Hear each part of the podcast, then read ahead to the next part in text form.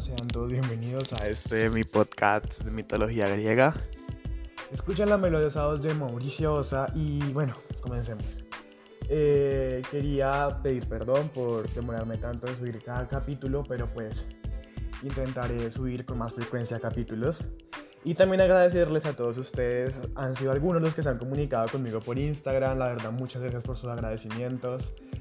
Eh, y bueno, el día de hoy venimos a hablar de Perseo. Yo sé que había prometido la segunda parte de Medusa, pero para poder contar esa segunda parte, primero tengo que contar la primera parte de esta historia de Perseo. Así que, bueno, demos inicio. Em, hace mucho tiempo había un rey, era el rey Acricio, el cual estaba muy preocupado porque no tenía un heredero hijo para el cual dejarle su reino. Eh, así que el va al oráculo, ya sabemos que todas las personas que tenían un problema eh, en Grecia automáticamente iban directo al oráculo, el oráculo les solucionaba la vida, era como la única alternativa que veían.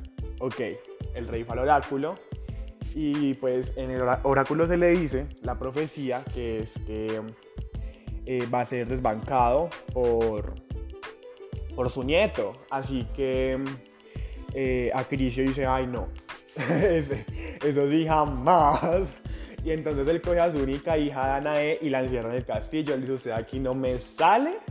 Eh, porque yo no quiero peladitos, eh, supuestamente su hijo me va a desbancar a mi no more, eso sí, yo no lo puedo permitir. Entonces fue así de sencillo, él encerró a la peladita en el castillo y entonces pues la pelada comenzaba como a orar a los dioses, ¿no? Como de, bueno, ¿cuándo va a ser el día que yo pueda ver la luz, tipo Rapunzel?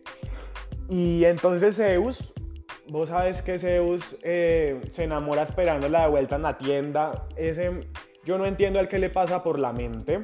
Él escucha las oraciones de Danae y él dice, uff, me enamoré. Así como ustedes se enamoran con mi voz cada vez que escuchan mi podcast, bueno, Zeus se enamoró de la voz de Danae cuando la escuchó. Él dijo, esta es esta es la oficial. Yo estoy soltero. La que está casada es mi esposa. Pero pues él no sabía cómo llegarle, ¿no? Pues cómo acostarse con ella. Porque pues era complicado, la verdad. ella estaba encerrada, nunca salía. La, la, muchacha era, se hacía de rogar, ¿no? Era una, una misión para Zeus. Pero ustedes no han visto eso que... Eh, le dicen lluvia porque le cae a todas. Bueno, Zeus se tomó muy en serio ese dicho, amor. Y él dijo, me voy a convertir en una lluvia de oro. Y fue así de sencillo, se convirtió en lluvia, le cayó encima a Danae y la embarazó. Bueno, la pelada, ella, no sabía cómo ir a decirle al papá. Papá me embarazó el Espíritu Santo, me llovió encima, me mojé literal y me embaracé. Ella no sabía cómo llegarle con ese cuentico al papá. La marica fue y le dijo, y el papá le dijo, ah, sí, ah, yo no te creo. Vos me crees a mí, pendejo, pero la mondalla, yo a ti no te creo. Y fue así de sencillo. El rey dijo, no, no. Usted me traicionó con mi hermano. Eso es que mi hermano, pues Preto, yo sé que Preto me quiere quitar la corona. No, no, no. Cogió a Danae y al hijo de Danae, que él tiene por nombre Perseo, el protagonista de nuestra historia, Mor los metió en una urna y palmar. Y fue así de sencillo, Poncio Pilato, él dijo, yo no los estoy matando, yo simplemente los metí a una urna, ya si el destino quiere que ellos se mueran, no es cosa mía, yo ahí no metí la mano, es cosa del destino, cosa del destino. Y pues ya sabemos que la vida es un espejo, ya más adelante lo vamos a ver por qué. Ok, pues Zeus dijo, ¿cómo así? Entonces él le pidió el favor a Poseidón, ¿no? Ese es otro que también le dicen lluvia al marica, yo no sé, como que entre Em, entre perros se entienden, yo no comprendo. Y le dijo como, bueno, Poseidón, hágame el favor y me los guía como hasta un lugar seguro, por favor. Porque pues el destino de, de mi hijo no es morirse en el mar. Porque de cuentico de que yo los tiro al mar y ellos si se mueren no es culpa mía, eso nadie se lo cree. Fue así de sencillo. Ellos llegaron a la, a la orilla del mar y había un pescador que se llama Dictis, que era hermano de, de Polidecto, que era el rey pues, de ese lugar normal. Eh, llegaron a eh, llegaron, todo muy normal, la verdad. Y el pescador, pues, vio que había una mujer con un bebé, tipo Moisés, eh, Moisés, perdón. Así que fue así de sencillo. El pescador cogió a ella Perseo, y, los, y, los, y les, dio un hogar Perseo creció y se llegó un día en el que hubo un banquete en la casa del rey, ¿no? Entonces estaba el rey, el rey acosaba a la mamá de Perseo, se veía un, un nivel de acoso realmente alto, pero Perseo, o sea, Perseo, aquí todos sabemos que los protagonistas de nuestras historias siempre son severos papacitos, severas mamacitas, pura gente reinada, gente realmente inmortal, porque estamos hablando de gente de la mitología griega que no nos pueden salir. La única historia donde hay feas protagonistas, amor, es Betty la fea, por eso apoyamos el producto colombiano, pero bueno, estamos en Grecia.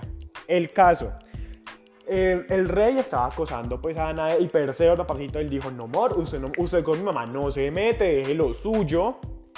Pero entonces, ajá, llegó el momento en el que tocaba como entregar los regalos, ¿no? Porque pues, ajá, el, rey hizo un banquete y él no lo hizo de gratis, amor. Así como usted hizo su fiesta de 15 solo para que su tía rica le diera un, sobre con 100 mil pesos para que usted comprara un nuevo celular, para que usted comprara sus maricadas. Bueno, lo mismo hizo el rey, él quería que le dieran sus regalos porque, bueno, entonces para que haga un banquete. Ok, toda esa gente le comenzó a dar caballos de raza, oro, vasijas, maricadas, pues que eran los griegos, ¿no? Que, vino, que quesos caros, todo ese tipo de cosas. Y pues Perso era pobre, Perso era hijo de un pescador, la verdad es que no había situación económica para dar un buen regalo. Así que Perso le dije al rey, vea, vos sabes que la situación está un poquito complicada, ¿no?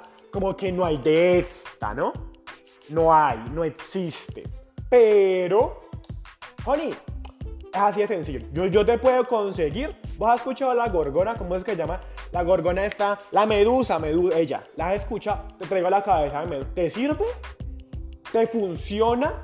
Pues el rey dijo, o sea, realmente como que me da igual, pero si Perseo se va por allá, toda la gente que ha ido como de investigador por allá se mueren ha llegado mi momento, mi momento ha llegado. Si Perseo se va a buscar a Medusa, yo me puedo quedar con la mamá, con Danae. Esta. ¡Ah! Mor, me da el favor y me trae la cabeza ya mismo. Pues. Vos sabes que Perseo, Perseo era hijo de Zeus. Perseo no era cualquiera parecido. Y eso fue así de sencillo porque lo maluco de la rosca es no estar en ella. Llegaron Atenea y Hermes, los medio hermanos, hijos también de Zeus, porque Zeus es uno que yo no entiendo. Llegaron los medio hermanos, mar. Entonces Atenea le dice como, vea, esto es así de sencillo, yo se le voy a dar sabiduría porque esa es mi misión aquí y le voy a dar la ubicación eh, de las grellas. Vos vais allá les preguntas eh, dónde está la ninfa guardiana de las reliquias que te van a servir para poder matar a Medusa y las mismas grellas te van a decir ¿Dónde está la ubicación? Pues de Medusa, ¿no? Porque pues nadie sabe dónde está, nada más saben las grellas porque son como familiares, ¿no? Hay como, hay sangre ahí inter, interlazada. Ok. Y Hermes se encargó de proteger a, a Perseo y de guiarlo hasta las grellas, ¿no? Entonces Perseo, las grellas eran tres mujeres eh, sabias, las cuales solo compartían, entre, entre las tres compartían un ojo fue así de sencillo, Perseo entró, le robó ese ojo y les dijo, esto es así de sencillo. Les tengo un trato, ustedes nada más tienen un ojo, o se quedan sin ver o me dicen la ubicación. De la ninfa guardiana de las reliquias y la ubicación de Medusa o se quedan sin ver, es así de sencillo. Aquí no vamos a estar con rodeos, tú me vas a dar a mí, yo te doy a ti, todos convivimos una sociedad feliz.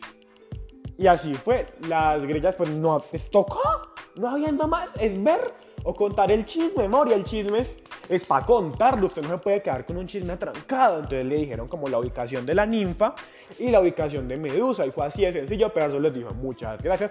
Tratar con ustedes fue un placer. Pero Hermes le dijo, amor, hasta aquí me trajo el río, yo a usted ya le colaboré lo que yo tenía que colaborarle. De aquí para adelante vos podés solo, tú eres capaz. Apoyo moral de aquí en adelante, amor, hágale que lo que importa es que hay salud. Perseo dijo, bueno, amor, yo le hago muchas gracias. Perseo se fue para donde la ninfa de las reliquias, ¿no? Y aquí la ninfa le dice como... La ninfa le entrega, primero que todo, unos zapatos alados como los de Hermes, ¿no? Porque puede que el digo dirá, pie no me sirve. También le entrega el yelmo de Hades, que es ese casquito que le hicieron pues a Hades cuando fue la guerra de los titanes, una guerra de la cual hablaré después, a futuro. Eh, el cual te daba el donde cuando te lo ponías tú te volvías invisible. O sea, tú te ponías el yelmo de Hades y ¡pum! Invisible. Nadie te puede ver. Así de sencillo. Y una bolsa pues especial para guardar la cabeza de Medusa. Eh, ah, tengamos en cuenta que tanto Atenea como Hefesto también le dieron regalos, ¿no? Atenea le dio un escudo para que se protegiera en el camino y Hermes le dio una espada que fue errada pues como en el taller de Festo, ¿no? Este dios pues de las armas. Ok. Y entonces aquí llegamos, Perseo ya estaba preparado, él estaba ready. Él dijo, me voy para donde Medusa. Y bueno, aquí termina esta historia. Yo sé que es una historia un poquito cortica, pero pues no me puedo extender más porque ya lo siguiente lo vamos a ver en la historia de Medusa, parte 2. Así que todos espero que estén muy pendientes de esta historia. De verdad, muchas gracias por todo el apoyo que han estado dando al podcast. De verdad que cada día intento mejorar más. Cualquier tipo de comentario, cualquier tipo de observación me la pueden dejar en mi Instagram, arroba mauricioosa-bajo. También tengo TikTok para que si quieren ir a seguirme, de vez en cuando subo TikTok. Aparezco igual que en Instagram, arroba mauricioosa-bajo. Muchas gracias. Eh, perdón por dejar con la incógnita. Si les gustó esta historia, pueden compartirla. Saben que estoy en todas las plataformas: Google Podcasts, Spotify, eh, Apple Podcasts, entre otras. De verdad, muchas gracias por su apoyo y espero que podamos vernos. Bueno, espero que puedan escucharme a futuro. Eh, de verdad, muchas gracias por todo su apoyo, por todos sus comentarios. Ya se han sido como 5, 6 o 7, pero de verdad que eso lo aprecio mucho porque pues no estoy acostumbrada a que personas que realmente no conozcan apoyen lo que hago. Y pues de verdad, muchas gracias. Así que bueno, hasta luego.